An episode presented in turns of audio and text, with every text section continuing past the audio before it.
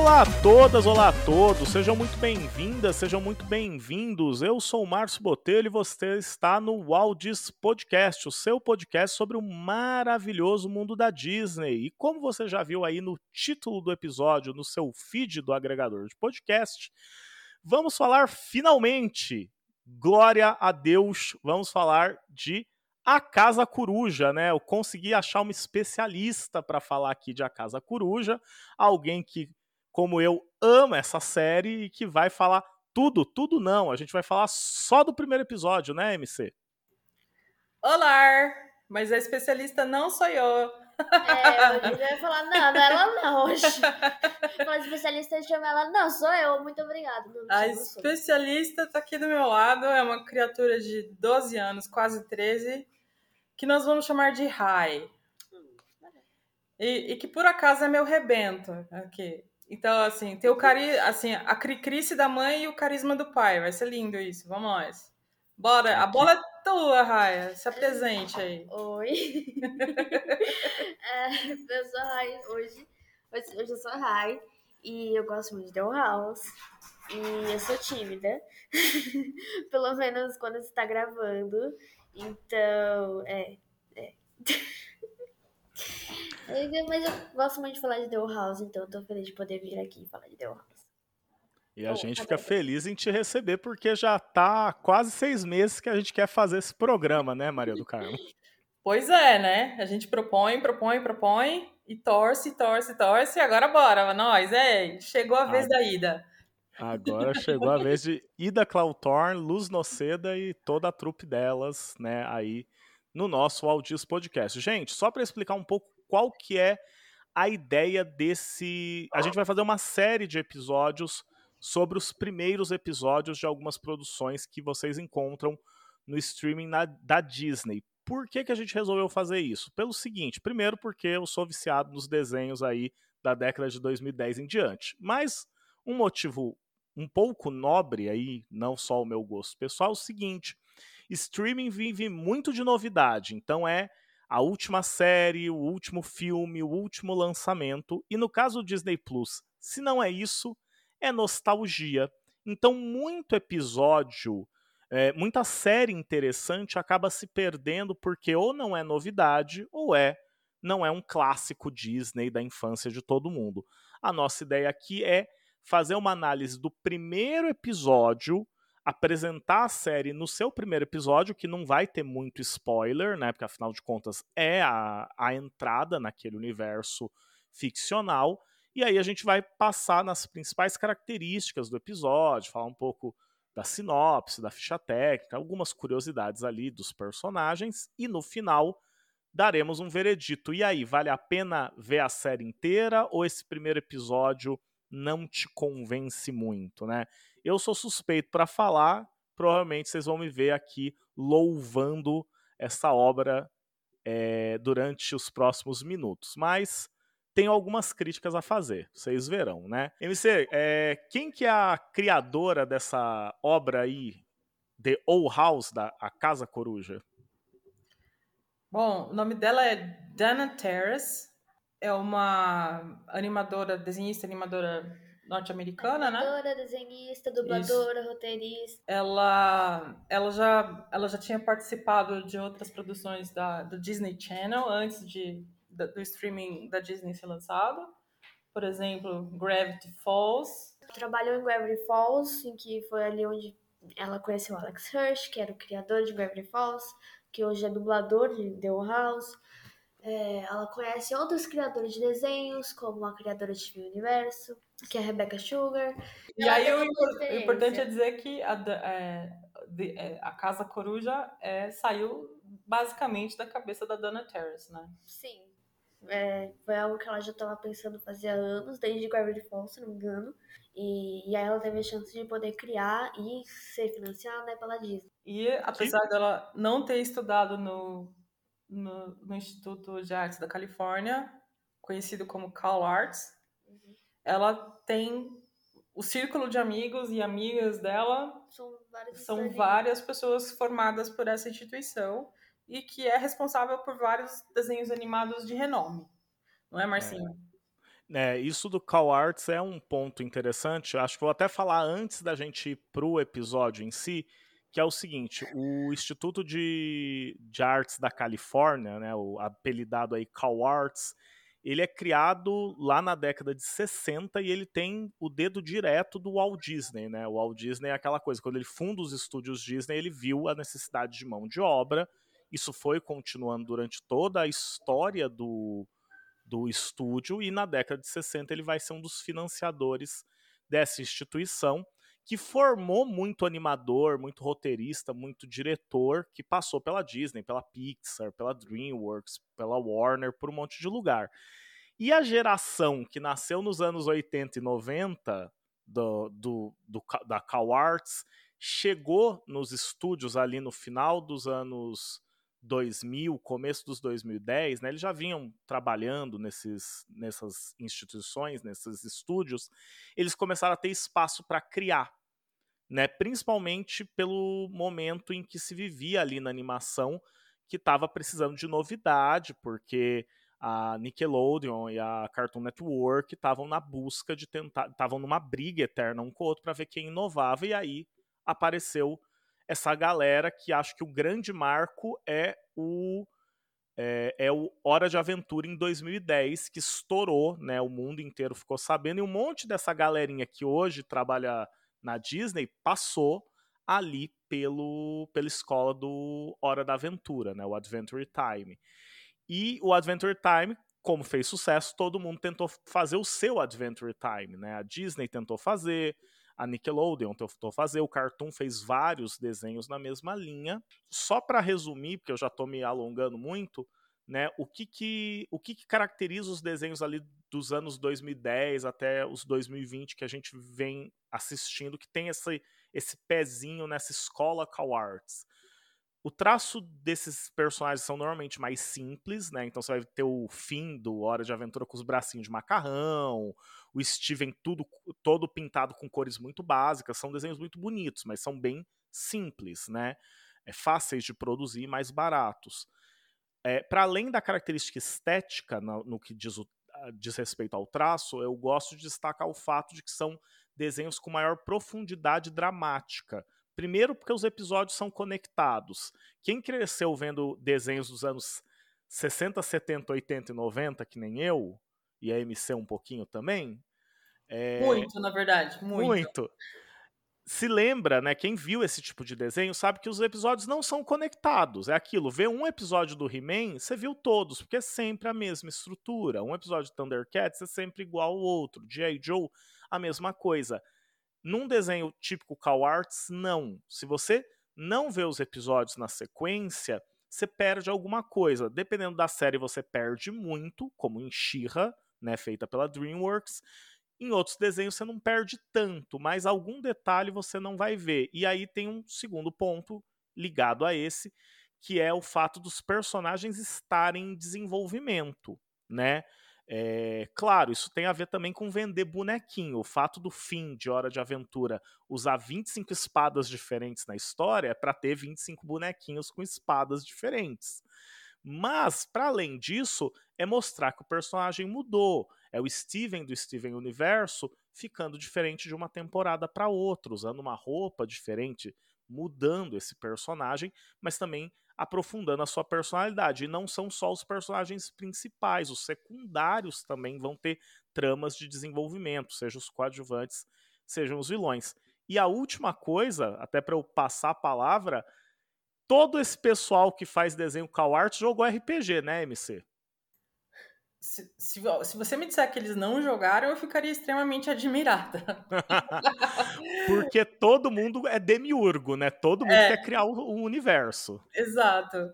E, e, criam coisas extremamente criativas, né? Que rompem com as expectativas, deixa a imaginação correr solta e, e, não, se, e não tem vergonha disso. É, essas coisas. E, e, detalhes, né? Eles criam mundos extremamente elaborados. Sim, são, sim. São, são, são, universos muito, muito ricos. E eles. E é uma coisa que eles transmitem, eles colocam isso na tela também. Ou, acho que é Hora de Aventura menos, mas Gravity Falls e, e A Casa Coruja eu tenho que dar pause, né? Eu tenho que travar o streaming na cena e ficar me esbaldando lá com todos os detalhezinhos do, do cenário, sabe? É porque tudo tá comunicando algo e você tudo vê tá que comunicando algo. Então, assim, cada pôster, cada cartaz de procurado, cada bugiganga na, no, no, no, barraco do Stan, em Gravity Falls, ela tem alguma coisa, tem um significado, não tá lá à toa, né? Mesmo que, que esteja lá só para fazer você rir. Então, é, é para minha geração que estava acostumada com desenhos que a gente se preocupa com os personagens e não com o cenário, é uma, você tem que se é, forçar a mudar a sua mentalidade para conseguir acompanhar um desenho desses. É, porque é um desenho feito para ver várias vezes o episódio. Exato, é. Só que ver com atenção, não é ver com o cérebro desligado, que nem não. a gente via He-Man. Você tem que ver, prestar atenção, porque você vê de novo, você pegou um novo detalhe. Exato, e o diálogo, os diálogos também, né? Cada frase, cada troca de farpa, cada qualquer coisa, é, tá cheio de nuance. Né? E eu fico impressionada como o Raya aqui do meu lado é, consegue pegar isso em uma fração de segundo e eu tenho que dar pausa e, e preciso de uns 10 segundos para entender o que está acontecendo. É, pô. É, é, é, o meu exemplo de desenho que eu pauso é, é, é, apenas um show. Apenas um show, fico pausando para ver os detalhes, pois as é. referências, as coisas, que é, isso, assim. Eu, eu sofro assim com Gumball. E a Casa Coruja. é, Gumball, outro exemplo de desenho call arts típico aí da, da época, né? É, e também só lembrar que o Call Arts não é uma unanimidade, apesar de ter desenhos de muito sucesso, que fazem muito dinheiro e vendem muito bonequinho e muita roupa e, e produto licenciado e caderno, existem críticas, né? Críticas tanto à estética né, do traço, falar ah, todo personagem é igual. Muitas muita gente já deve ter visto um, um meme que circulou da internet comparando o rosto da Star, do Deeper, do Steven e falando, olha, é tudo igual, é tudo o mesmo modelo. E aí você fala, cara, isso aí é montado, tá? Isso aí não é, os traços são diferentes. Os caras não têm o mesmo traço. É, outra crítica também que é bem curiosa é quem não viu, fala, ah, o desenho é bobo, eles ficam fazendo piada de pum, eles falam, cara, é, tem mais densidade do que seis temporadas de G.I. Joe isso daqui, um ah, episódio. Com certeza, e olha um que episódio. E olha que eu, sou, eu era muito fã de G.I. Joe. Mas com certeza é muito mais profundo que G.I. Joe. Sim, de desenvolvimento de personagem. E aí acho que as duas críticas mais é, assustadoras, uma é da nossa geração, uma é da geração, acho que a Raya vê isso mais do que a gente. Da nossa geração é a questão de que os remakes, né? São os marmanjos de 40 anos que vê o remake de She-Ra e odeia. Ai, que vê o remake de Thundercat. Desculpa. Eu ia fazer o. Ai, acabou com a minha infância.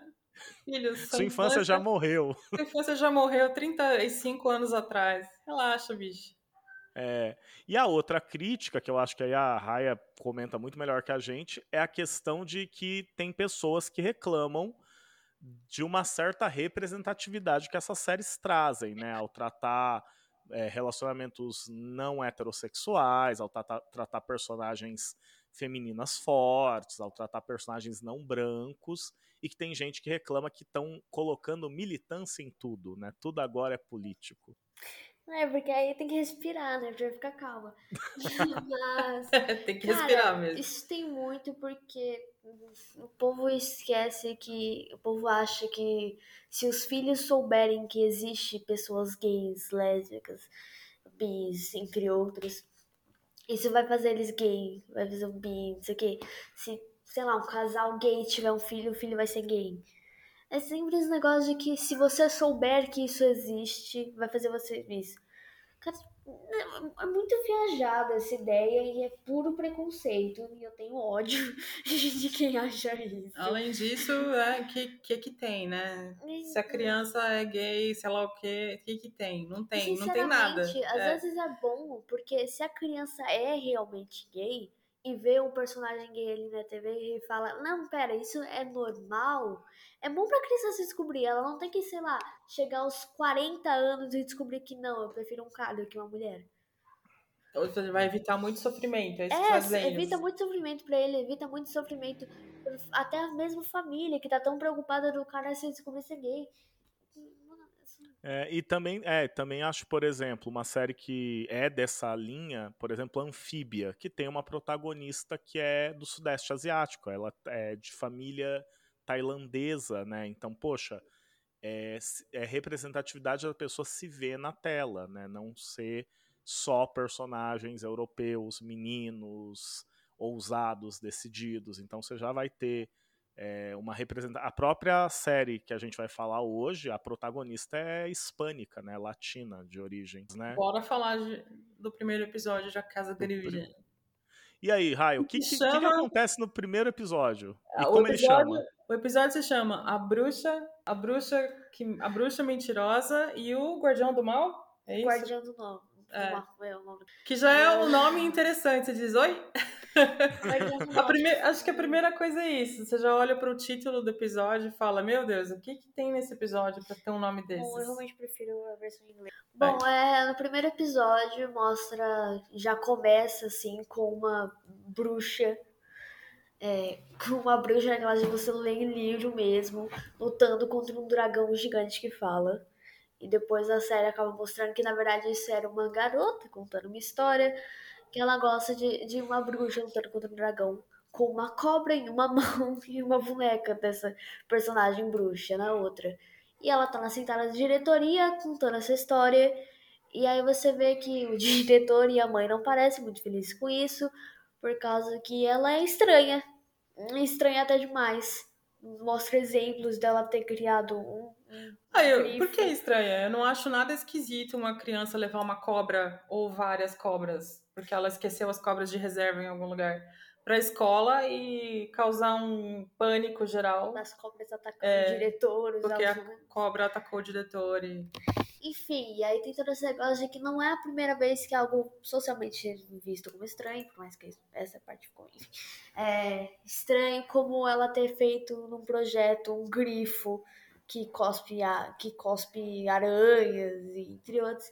E aí a mãe, e aí tá, é, tá no final das aulas e a mãe decide que se ela realmente continuar sendo tão estranha, entre aspas, teria que levar para um acampamento esquisito, que geralmente se chama Pense Dentro da Caixa. O nome do acampamento é... Em Algo português assim. seria Choque de Realidade. É, mas era esse negócio de Pense Dentro da Caixa. Ou seja, é um Bom. acampamento de férias para fazer as crianças se conformarem a um padrão. A Luz, que é o nome da personagem, não quer fazer isso, mas tem- a mãe só quer que isso, só quer que ela vá pro acampamento pelo bem dela, porque ela tá preocupada de que Luz não vai ter amigos na escola. Porque crianças esquisitas não têm amigos. A mãe sai, é, pelo que a senhora dá a entender, pro trabalho, e aí e Luz tinha jogado fora o livro de fantasia daquela personagem do começo.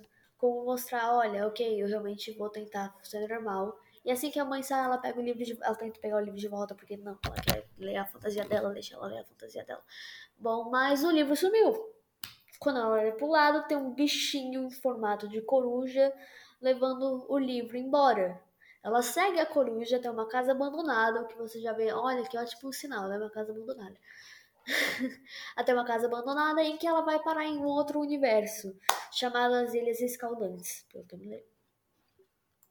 Exato. As Ilhas Escaldantes.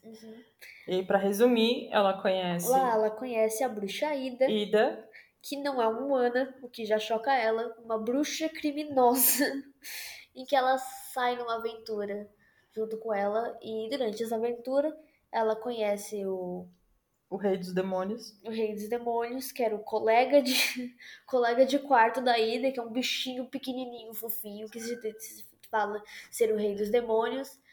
E eles vão numa aventura para buscar a coroa dos Reis dos Demônios, onde eles vão parar num conformatório para pessoas esquisitas, em que Lu se sente mal porque ela vê essas pessoas julgadas sendo, sendo esquisitas, tipo uma menina que faz fanfic de comidas que se amam, um cara que come os próprios olhos, O cara come Uma- os próprios olhos. uma criatura da conspiração que fala que o planeta é em formato de um triângulo. É, e se identifica, tipo, vocês não são esquisitos. Quer dizer, vocês não deveriam estar presos por serem esquisitos, de acordo com a sociedade. Então, Bom, eles... só uma, uma nota. O lance importante aí é É, eu, eu me distraí muito. Fala. a menina considerada esquisita vai para um país mágico onde todo mundo é esquisito, mas mesmo lá, os mais esquisitos são discriminados pelos menos esquisitos. Sim. E a- a- o nome do lugar eu acho sensacional. Eles são mandados para o conformatório. É. né? Isso é, é incrível, assim. Né? Como, é, como o desenho já mostra o que ele veio ali. Exato, que é a temática, realmente, é, é o tema do primeiro episódio e até que ponto você acha que vai ser o tema da série? Fica algo bem implícito e é muito bem feito. Porque não é algo tipo, olha, olha, olha o tema, olha o tema, olha o tema. Mas é, é, é algo realmente melhor, mais desenvolvido sobre você não precisar se esconder e tal. Não ter que precisar se esconder. Porque realmente na cidade é um, basicamente um crime você ser fora do padrão. É, durante, dentro da, sobre a magia, sobre como você usa, sobre as coisas estranhas que você usa, tipo o cara que engole os próprios olhos e tal, mas aí no final são coisas realmente mal julgadas por serem diferentes. E a série acaba, por mais que é algo sutil, quando você para pra pensar, real- realmente essa série tem esse negócio é, de falar mais sobre isso, né, e tal. Então você tá dizendo que assim, a série nunca joga essas coisas na sua cara. Não joga nas suas caras, mas faz bem o suficiente pra se você parar pra pensar e falar, ei, tem isso daqui. Eu, não- eu gosto muito dessas séries por causa disso. Elas não jogam na sua cara assim, olha, olha, tipo, sei lá, é, racismo é racismo não é legal, racismo não é legal. O negócio não fica jogando na sua cara esperando você entender, assim. Algo realmente sutil, que é muito bem feito, o suficiente pra você entender, mas não fica, fica algo pra Não fica Sei. militante o negócio. É, é, não fica militante, não fica fazendo como se você fosse um estúpido, pra ter que Uhum. ficar cuspindo tanto na tua cara.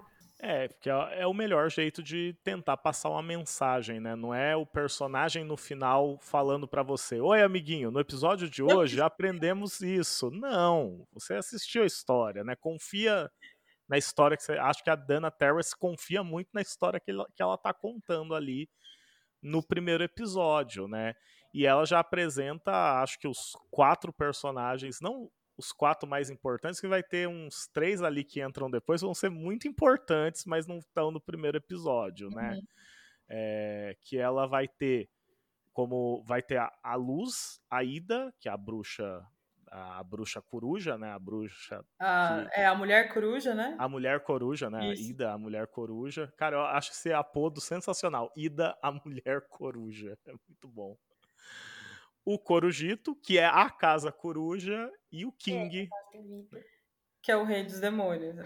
que é o rei dos demônios. É, É, engraçado- é legal isso, a Casa Coruja é uma personagem também. A casa em que a Ida mora tem vida. Tem vida. E tem proteção própria. E, é um, e volta e meia é um pé no saco. Mas ele tam...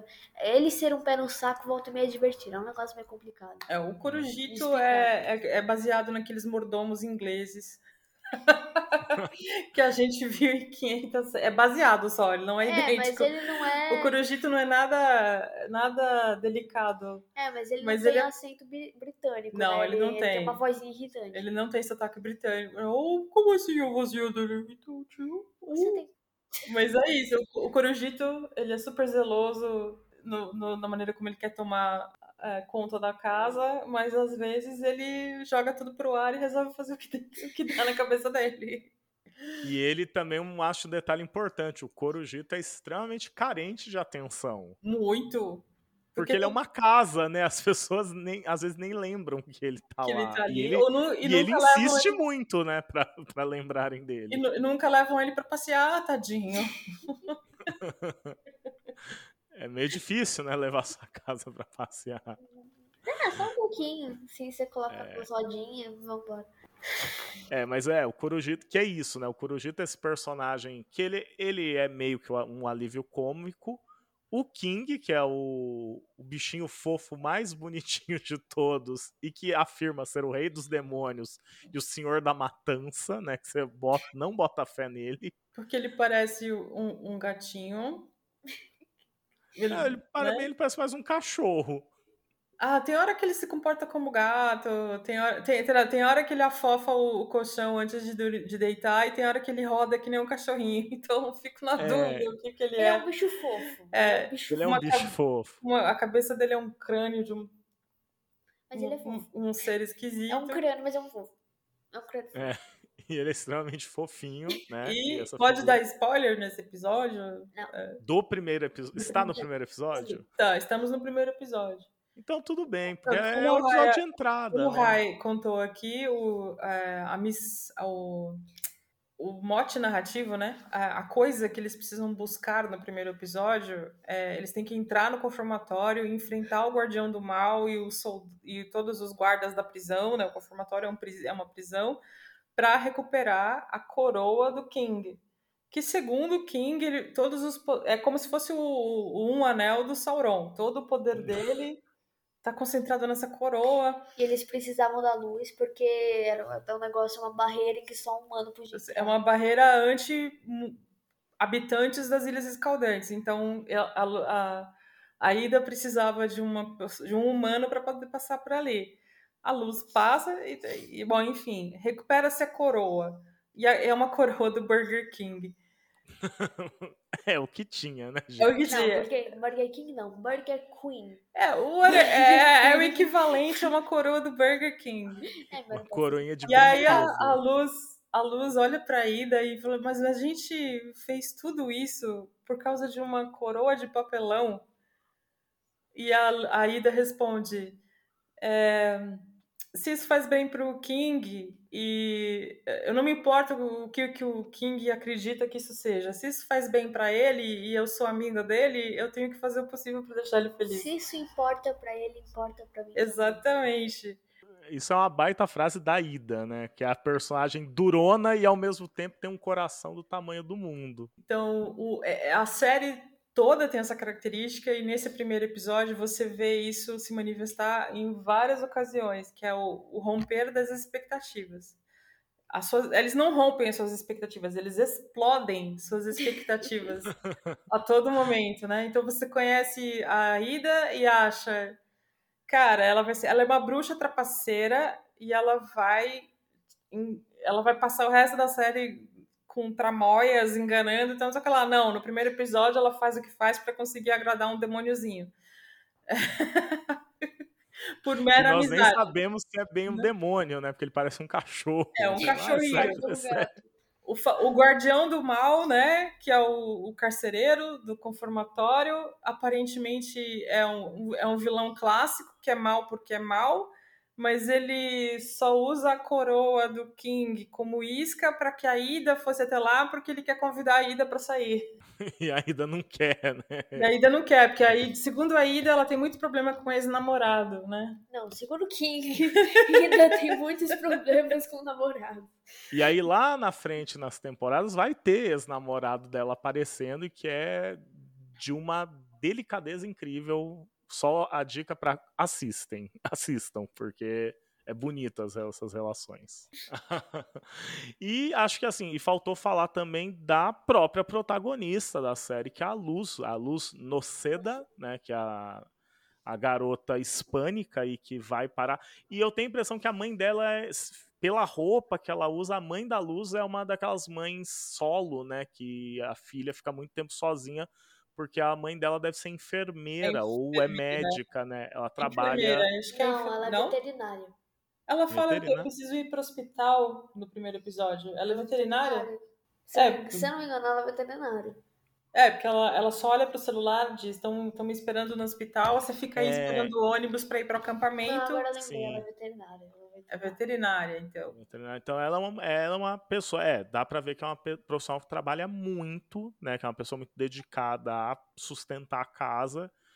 Deixou a luz muito tempo sozinha, acho que aí a fantasia, ler livros, né? Ela, ela tem o livro lá favorito dela de fantasia, da bruxa, que é, que é de certa maneira, fica bem claro que é um pouco paródia de Harry Potter, né? Que tudo ali tem uma grande brincadeira com com Harry Potter, e ela é essa nerd de livros, né? Essa nerd, nerd de livros de fantasia. E que é uma personagem muito fofa, né? Assim, a Luz é muito simpática, agradável, gente boa, assim. É, eu tenho a impressão que é, te conta muito de quem é a Luz logo no primeiro episódio, que é essa personagem simpática, bondosa, e ao mesmo tempo a Luz é ela fica num drama porque ela quer fazer as coisas por impulso, mas ela é insegura, né? Então é, é o eterno drama dela, assim, que ela fica com vontade de fazer, mas fica com medo, aí no final ela tenta fazer, né? É que tem esse negócio de que ela também é muito. tem a mente muito na fantasia. É, que ela... o grande negócio do, era que ela saísse dando a fantasia e, entre aspas, entrasse na realidade, no, no normal é, dado pela sociedade mas aí ela acaba tendo a chance de entrar em um mundo onde tem bruxas e demônios e fadinhas que querem te comer. E ela não pensa duas vezes em ficar lá. É, então, ela vê que ela, se, ela vê que ela tá no lugar da bruxa do, da, do livro que ela gosta, e ela fala, não, vou ficar aqui. Azura, não Azura. é isso? É. Azura the Witch, né? É, a bruxa Azura. Então ela pode viajar muito quando o negócio é de fantasia. Mas ela realmente é uma garota de bom coração. Né? E tem é, vários... Até, sem contar quando alguém promete para ela assim, olha, eu vou, se você trabalhar para mim, eu te ensino a fazer magia. Eu te ensino a ser uma bruxa. Se você me ajudar com os negócios. Eu acho que é uma proposta interessante, principalmente porque você pode usar um cajado com cara de coruja para sair voando por aí. E não é, e não é para jogar quadribol. Então, sei lá, eu toparia. Mas assim, ela gosta muito de impulso. Porque ela não chega falando pra mim: Oi, mãe, então, eu tô entrando nessa porta aqui, onde tem um bando de bruxa e fada e demônio, mais o que, uns troços loucos. Já já eu volto em, sei lá, uns sei, três meses. É, eu não vi o suficiente da série, mas pelo o que dá a entender no primeiro episódio é que a mãe diz: o acampamento de verão vai durar três meses, uhum. certo? E a mãe deixa ela esperando o ônibus que vai para o acampamento e não vê ela embarcar, a menina embarcar no ônibus. Depois ela só manda mensagens perguntando como é que tá aí no acampamento de verão. E mesmo assim ela mente como se estivesse no acampamento. Ela, exato, ela mente como se estivesse no acampamento. Então, eu eu não vi a série inteira de novo, mas imagino que a mãe tá achando que a Luz tá no, passando três tá meses no acampamento. e a Luz tá volta e meia é, todo, o mundo ameaça acabar, todo mundo ameaça morrer, é, sei lá, tem uma ameaça de morte iminente, iminente e, e, e, assim nada agradável quase todo episódio e a luta. Mas é, é você entendeu? É personagem mesmo, é uma personagem de bom coração. É, ela é muito impulsiva que ela é muito gosta, sempre que tem uma chance de querer ser um sonho dela de ser uma bruxa, sei o. E a luz, né, ela vai funcionar como nossa entrada, né? Ele é o, ele é o personagem, a luz, além de protagonista, é a personagem orelha, né? Porque ela vai perguntar coisas que para quem mora nas Ilhas Escaldantes é óbvio e ela vai ficar perguntando para ouvir a resposta e você que também não é de lá que nem ela, ouvir explicações de ah, mas por que que tá usando tal roupa? Ah, por que que tem gente assim? Então ela é essa personagem que é importante para isso. Acho que, bom, já falamos dos personagens, já falamos do roteiro do primeiro episódio. Vem a questão: essa série vale a pena? Vale a pena? O primeiro episódio te convence a assistir duas temporadas e três episódios de terceira temporada? Por mais que eu expliquei muito mal o primeiro episódio, o primeiro episódio é muito bom. Ele já fala bastante da série, mas assim, querer, fazendo com que você queira assistir, queira mais descobrir sobre a luz, sobre a Ida, sobre os personagens que apareceram na introdução, sobre esse mundo maluco e estranho que é as Ilhas Escaldantes. E sobre o que vai acontecer sobre a mãe dela. Enfim, é um episódio muito bom de primeiro episódio. A série é muito boa, realmente. Eu assisti, eu tô acompanhando agora que vai ter a, a, outra, a continuação da segunda temporada. E eu sugiro muito. É a minha série favorita, o que é difícil, porque eu sou uma pessoa muito indecisa. Mas é a minha série favorita, eu sugiro pra, muito bom pra todo mundo assistir, menos se você, se você for uma baca. Ah, é, eu concordo com a Raya. Eu recomendo bastante, assim. É, é, os person as personagens são cativantes, você se interessa pelo, pela situação delas e você quer descobrir você fica realmente curiosa para saber onde aquilo vai dar, como, como aquelas relações vão se desenvolver, que outros tipos de conflitos podem. As Ilhas Escaldantes são um mundo mágico, então você já espera que venham situações inusitadas pela frente.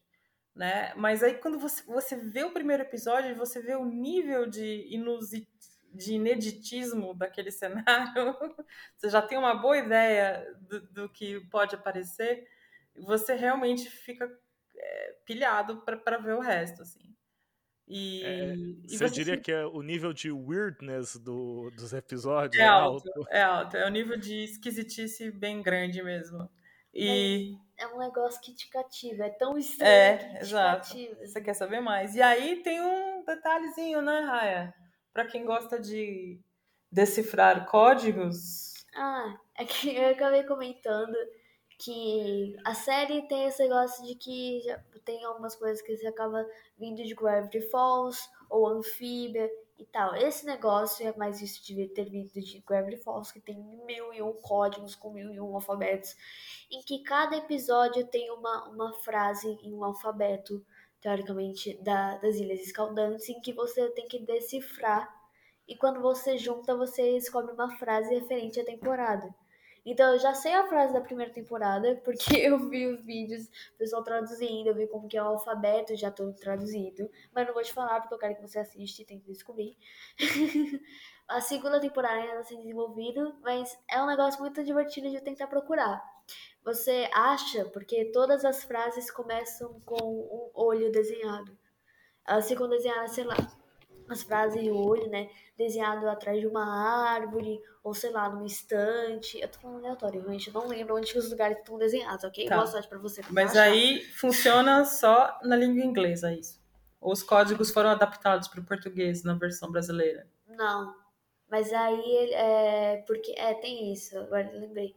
É mais fácil você procurar, porque os, o alfabeto foi baseado. É, em como a soletragem na língua inglesa funciona. Certo. Que é por. Não, mas é óbvio assim, eu tô falando é, assim.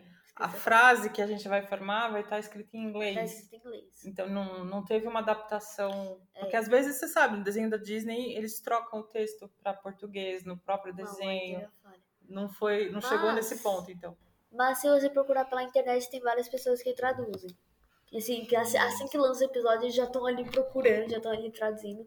E é muito divertido você ver a frase, porque mesmo assim a frase faz você ficar meio. É, a frase. Traz esse impacto, assim. Você fala com. Ah, é? Certo, a frase é impactante, então. Então, e não vai contar pra gente, pra gente é. ter que assistir a temporada. É, que traz esse impacto porque é referente à história. É, sobre a história. Aí você fala. Hum, enfim. Tô tentando falar em spoiler. É, porque é uma série que realmente tem coisas que, se você contar, perde um pouco do impacto. E é uma série sobre impacto, né? É uma série que vai ter muita revelação de trama, muita revelação do funcionamento desse universo, né? Eu também gostei demais, assim, eu tô para dizer que das, assim, do, dos anos dois, de 2015 para cá, dos últimos cinco anos, sei lá, 2017 para cá, é das melhores séries animadas que eu vi passando em streaming ou em canal de TV, que tem uma construção de universo muito maravilhosa, tem personagens muito bem feitos e tem toda essa questão da representatividade que mesmo outras produções anteriores do Disney Channel não conseguiram levar tão a fundo, né? É, é o que eu falo, eu gosto muito de é, Star versus as Forças do Mal, mas a Star continua sendo a princesinha mágica loira de olhos azuis, né? A luz quebra isso, né? Ela, é, ela é mágico da família. É ela, é, ela é herdeira do poder mágico, a Star. A, a luz não. A luz. A tipo, luz. A luz tem que ralar. Tem que ralar, isso é interessante. A luz tem que né? ralar para conseguir fazer mágica, né? É, e não querem que ela faça algo diferente. O que, que tipo, a pressão que ela tem social é para ser igual, para ir para o conformatório e aceitar é, ser igual a todo mundo. Então, isso por si só é muito impactante. A série inteira para mim gira muito em torno disso de, de como lidar com as expectativas que os outros têm para você. Então, para mim tá mais do que recomendado.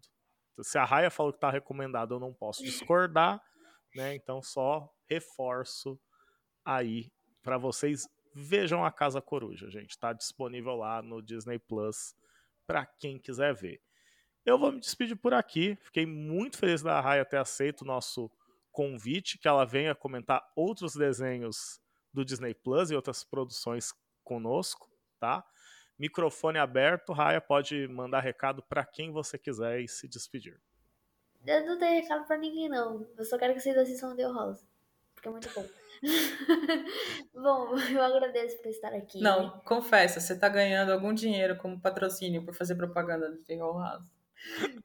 Beijo para os queridos ouvintes da e, queridos e queridas e queridas ouvintes do Audios Podcast e espero que vocês curtam essa nova linha de episódios falando de do episódio 1 das nossas séries animadas preferidas.